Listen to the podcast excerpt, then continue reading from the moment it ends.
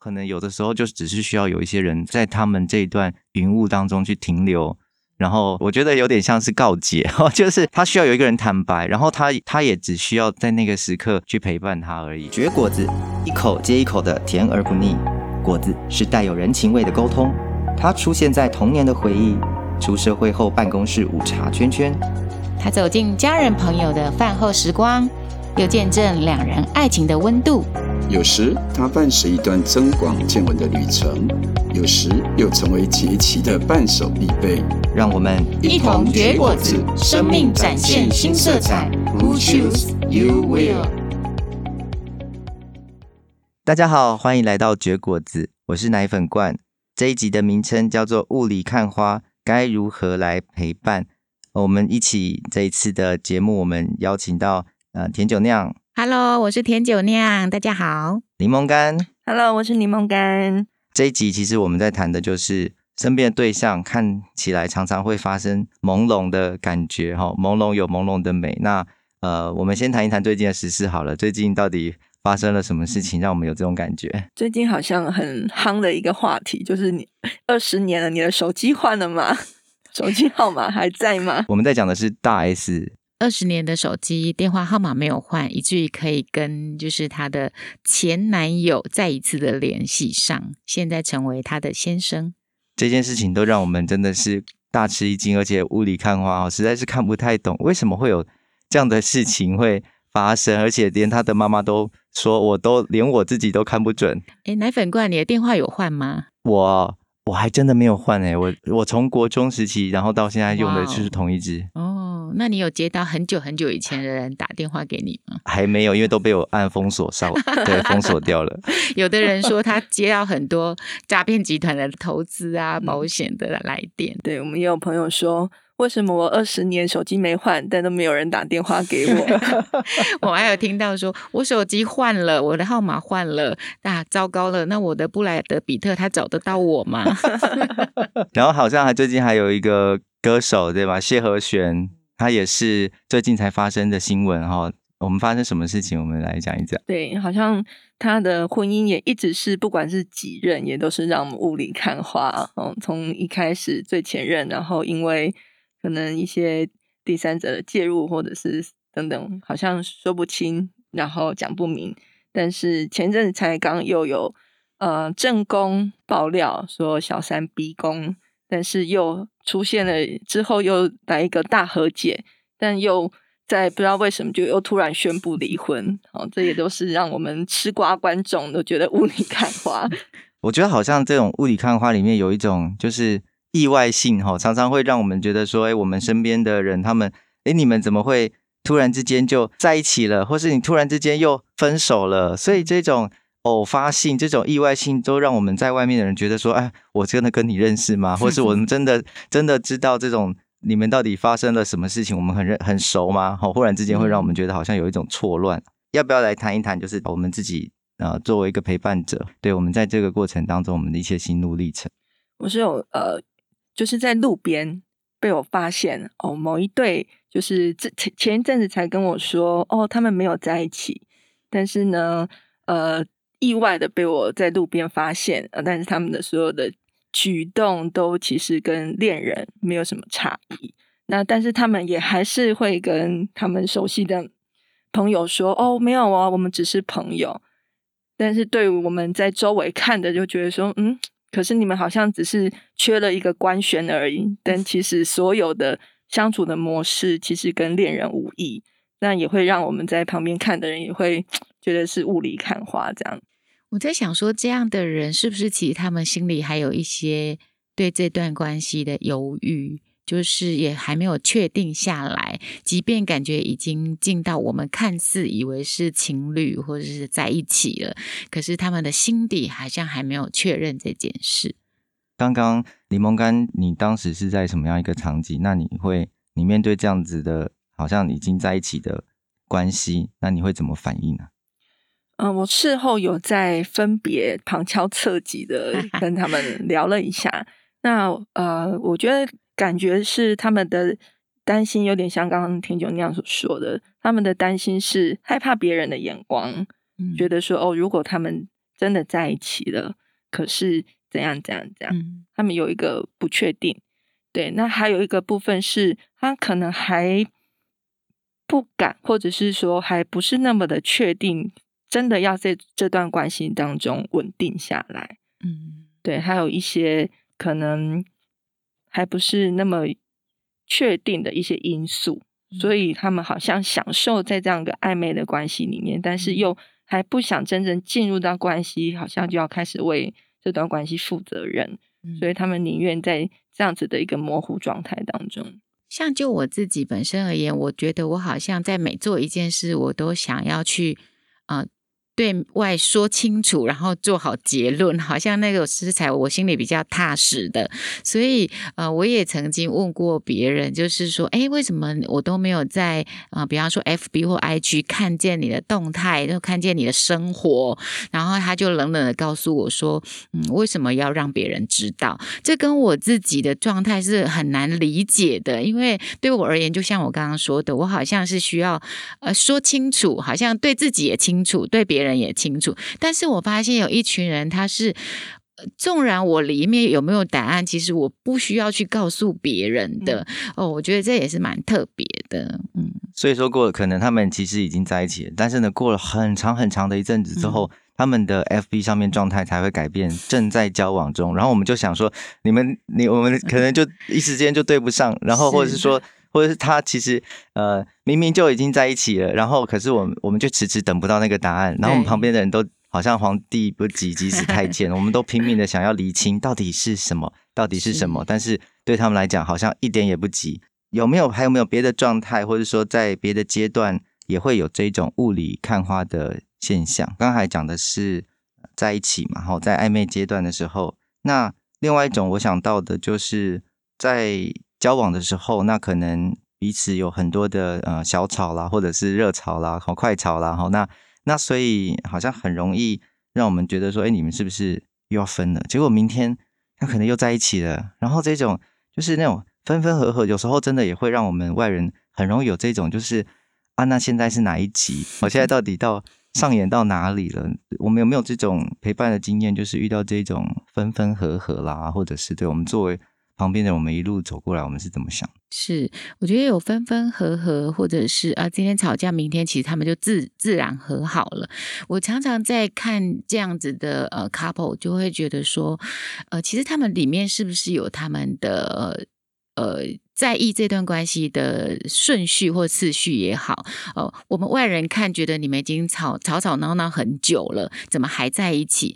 但也许他们在意的，呃，并不是这个看外对外的这些看起来的关系关系品质，而是有他们内心自己的期待。比方，可能对方的条件或对方的呃外在呃职业呃是他想要的，他想要拥有这一个人，但事实上，也许他们在关系相处上。品质没有那么好，但是还是可以勉强接受，也有这一种的。对，我之前陪伴过一对，他们呃的状况是，女生其实在这段关系当中其实很受伤。那她来跟我分享的时候，她其实已经是斩钉截铁的跟我说，她一定要跟这个男生分开。那后来我也再去跟这个男生谈，然后其实这男生他也就呃比较低姿态说，哦，他错啦，怎样怎样怎样，但是。至少在那个时候，女生给我的回馈是，反正她就是很确定，她就不要继续下去。但是隔没多久，结果这两个人又在一起，甚至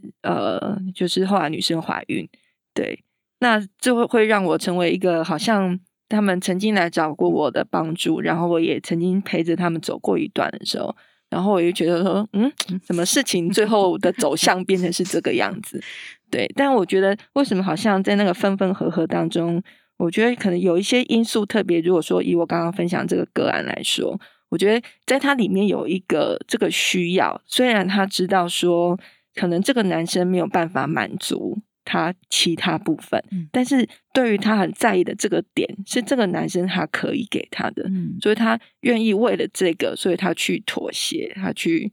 配合，是对。所以就会变成是在一个这样子的模糊不清的状态。但很有趣的是说，一般我们啊、呃，好像跟他们的距离就是局外人嘛，旁观者。可是我刚才从两位的身上，我忽然发现我们有少问了一个点，就是为什么我们有这个机会，我们有机会好像走进这片雾当中，这个契机，或是说，对，为什么是我们？我觉得有时候很好奇，我觉得我们会不会有这种想法，就是为什么是我？我想，我们应该有一些他想要当时他的情心情，或当时他的需要，在我们身上可能可以呃，可以呃，可以感受到，或者是他可以接收到一点，所以他一他就会来找我们，那我们就有机会啊、呃、去。看，稍微看一下他们这一段的关系，但也许我们给的回应跟回馈并不是他们要的，对，所以就好像哎，从我们面前飘过去，然后就自成一格，他们也可以自己去再走他们的关系，对。那我就常常讲，想说，我们这个在旁边陪伴着这个角色，他到底要充分表现出我们多大的一个呃。性格或真实啊，我们到底要不要用一个极大的感受性去感受他现在所面临的事情？还是其实我们就还是我们自己，而他的感受可以在我们面前啊呃，呃高高低低都可以，然后我们就是笑看他这一切的呃情绪泛滥啦，或者是高潮迭起，但随后他都终将会呃就是会平息下来。哦，所以我们也像一片云雾一样，就是我悄悄的进来了，然后我又悄悄的退出了，不带云彩。所以那个影影响，好像在他们的生命当中，可能有的时候就只是需要有一些人在我们身，在他们这一段云雾当中去停留。是，然后你说是欣赏也不是，他就是需要有一个人，我觉得有点像是告解，就是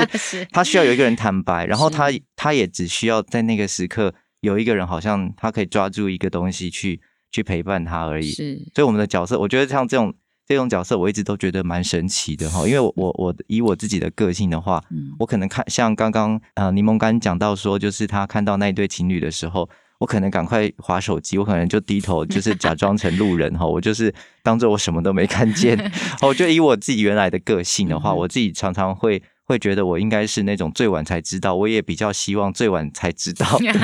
的人。我反而会期待，就是这一片云雾，就是不要靠我太近。但是我觉得很有意思的是说，我刚才我们在分享的时候，我就觉得，哎，我们为什么会有机会有幸走进这一片云雾里面？我觉得很有趣的是，可能也是因为我们在跟这些人的相处的过程当中，也许我们曾经在他其他的议题上面。曾经陪他们走了一阵子，嗯，然后或者是曾经可能帮助了他们一点点，所以当他们在遇到这些情感上面的问题的时候，我相信他们有他们的朋友，他们一定也会去问，但是他们也可能在真的是求助无门的时候，他们想到曾经有人陪伴他们走过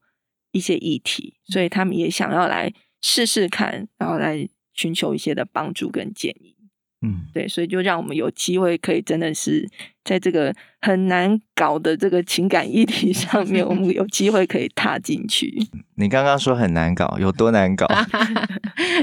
我觉得这呃，这个难搞，我有一个很很有趣的经验，但现在讲有趣，但我觉得那个时候是蛮受伤的。就刚刚那个恬姐刚刚有讲说关于公开。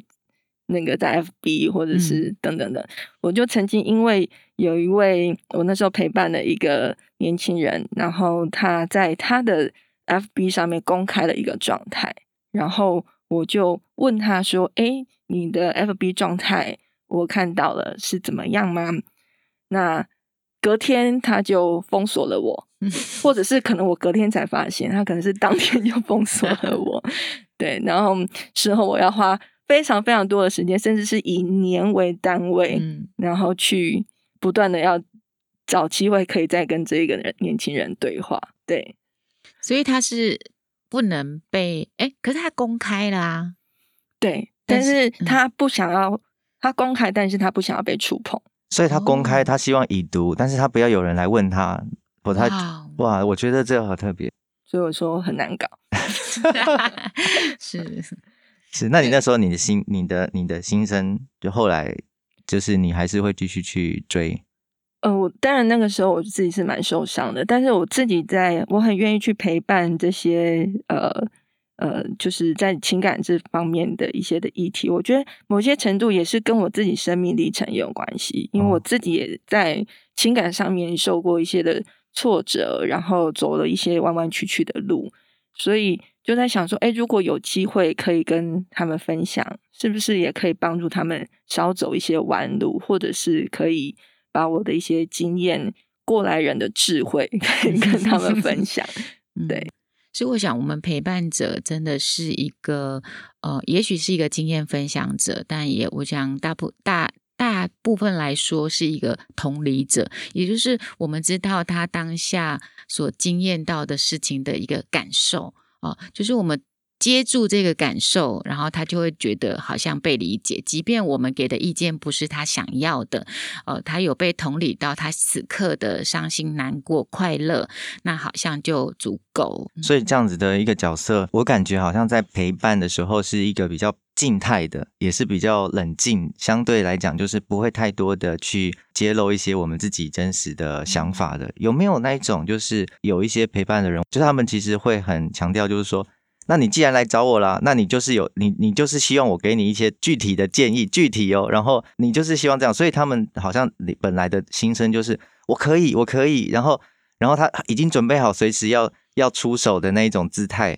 嗯，对我，我想这个部分我们要不要也谈一谈，他们到底你你所认识的为什么会有这样子的想法或信念？嗯，我我想也是有另外一。一类型的陪伴者，也许他不是以温情这件事情为成为他的主体哦，他可能是呃非常有原则，但是他也很有定见跟方向啊、哦。那想这一类型的人，他其实也是呃一一个很好的陪伴者，因为有一些需要呃有一些人在软弱的时候，他可能很需要一个方向，你告诉他怎么走，不否则他就是在那个泥沼里面。所以这类型的帮助者。跟陪伴者好像可以，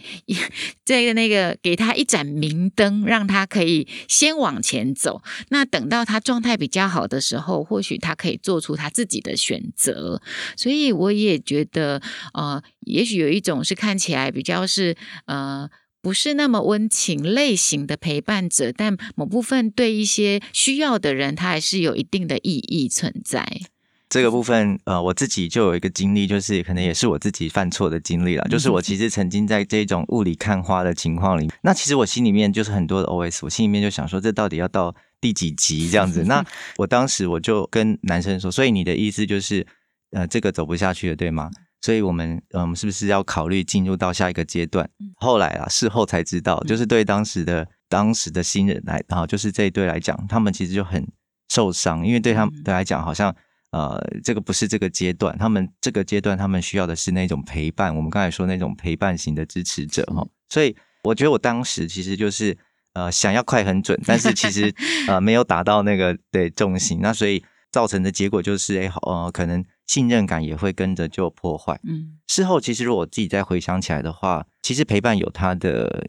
阶段，我觉得有他的阶段，那真的是要看被陪伴的对象，他们这个时候他们到底需要什么？我觉得这个判断好像也变成蛮重要的。刚刚那个奶粉罐你说的那个，我觉得也就是说，我觉得你你当时这样做，呃，对方也许他有一段时间你们没有再联系了，好像你刚刚说的关系可能就信任度也不够了。但是我倒有另外一方面的看见，就是就像你说那个阶段性，也许他们就在那段时间，他们是在冷静，然后他们是在重新思考。当然，呃，他他的他对你的信任关系也在乎于他们自己的关系是怎么样去。定义跟诠释的啊，所以我觉得这个是还好，因为我我自己觉得我一一直都是一个比较是陪伴型，然后会比较用温情的方式回应的人。但是我也经验到，就是我不断的用这样的方式，但是我就看着他们和好、吵架、和好、吵架的那个历程。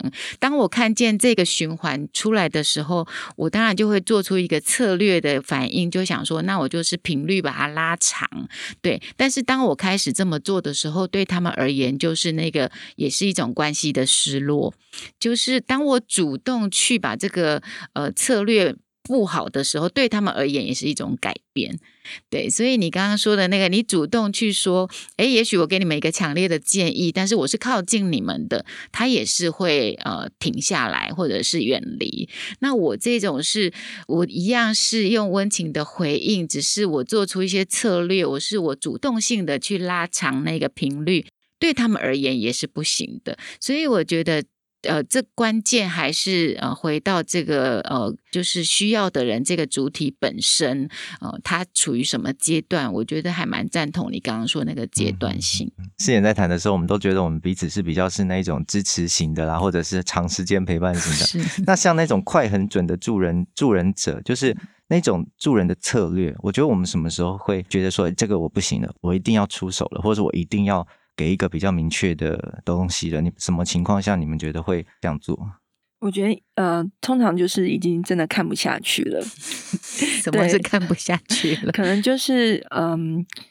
那个可能那个伤害，可能在关系当中所造成的伤害，可能甚至是已经到了身体上面的。那可能说对，比如说可能就有一些家暴。的这样的行为的时候，我觉得这是我们势势必不能再只是很温情的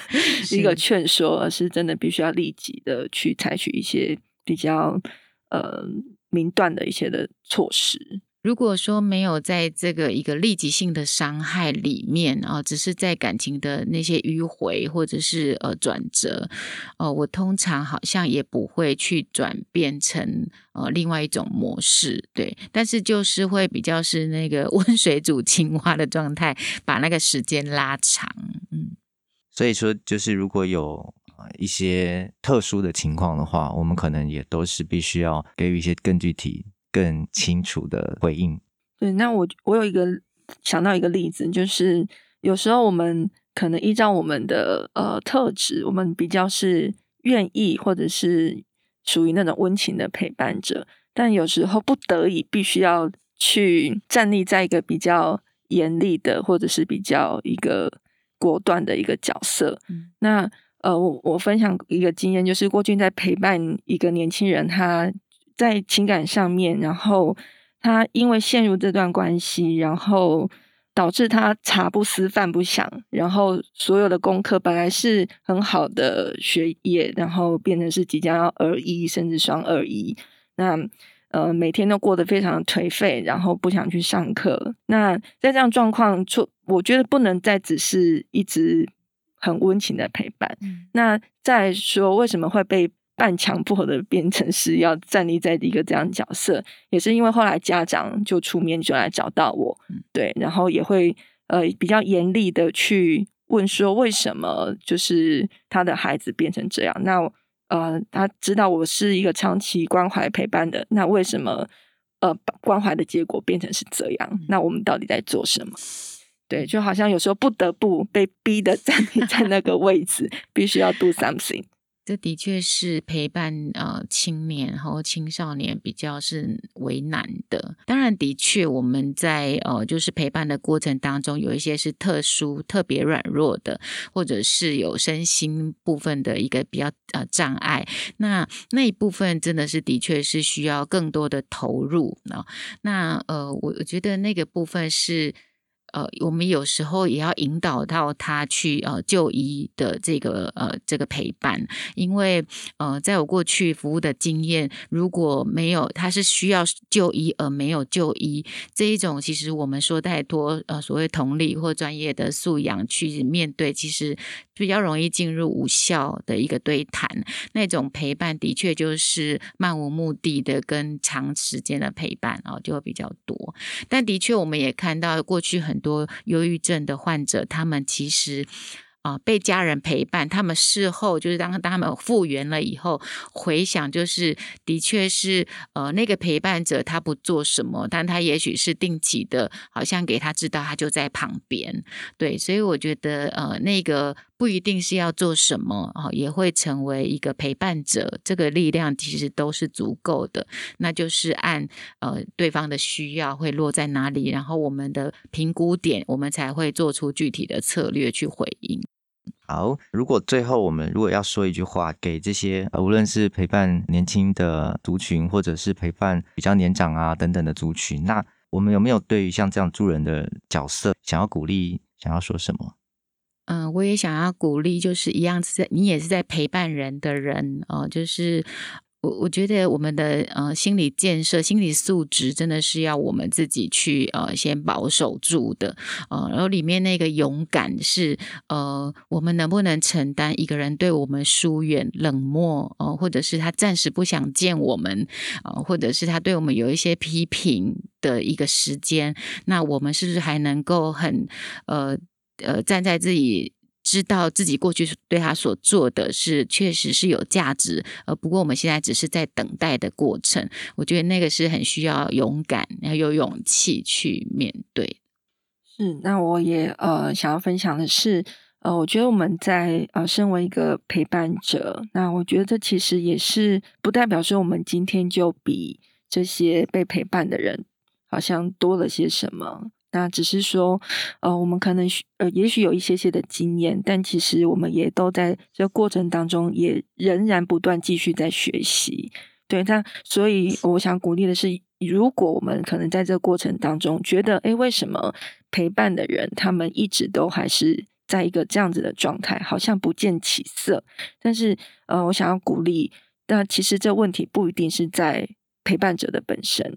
对，那其实有时候是需要。给对方多一点时间，那也去包容自己。我们也还正在学习，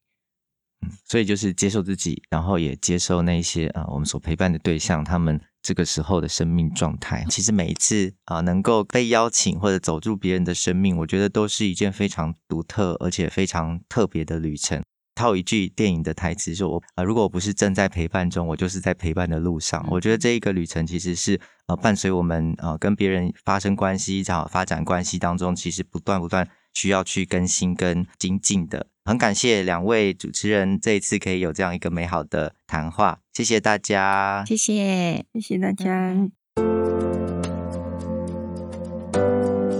我们今天咀嚼的话题是雾里看花，该如何陪伴？节目嘉宾甜酒酿、柠檬干都谈到不同的状态、年龄层的雾里看花的现象。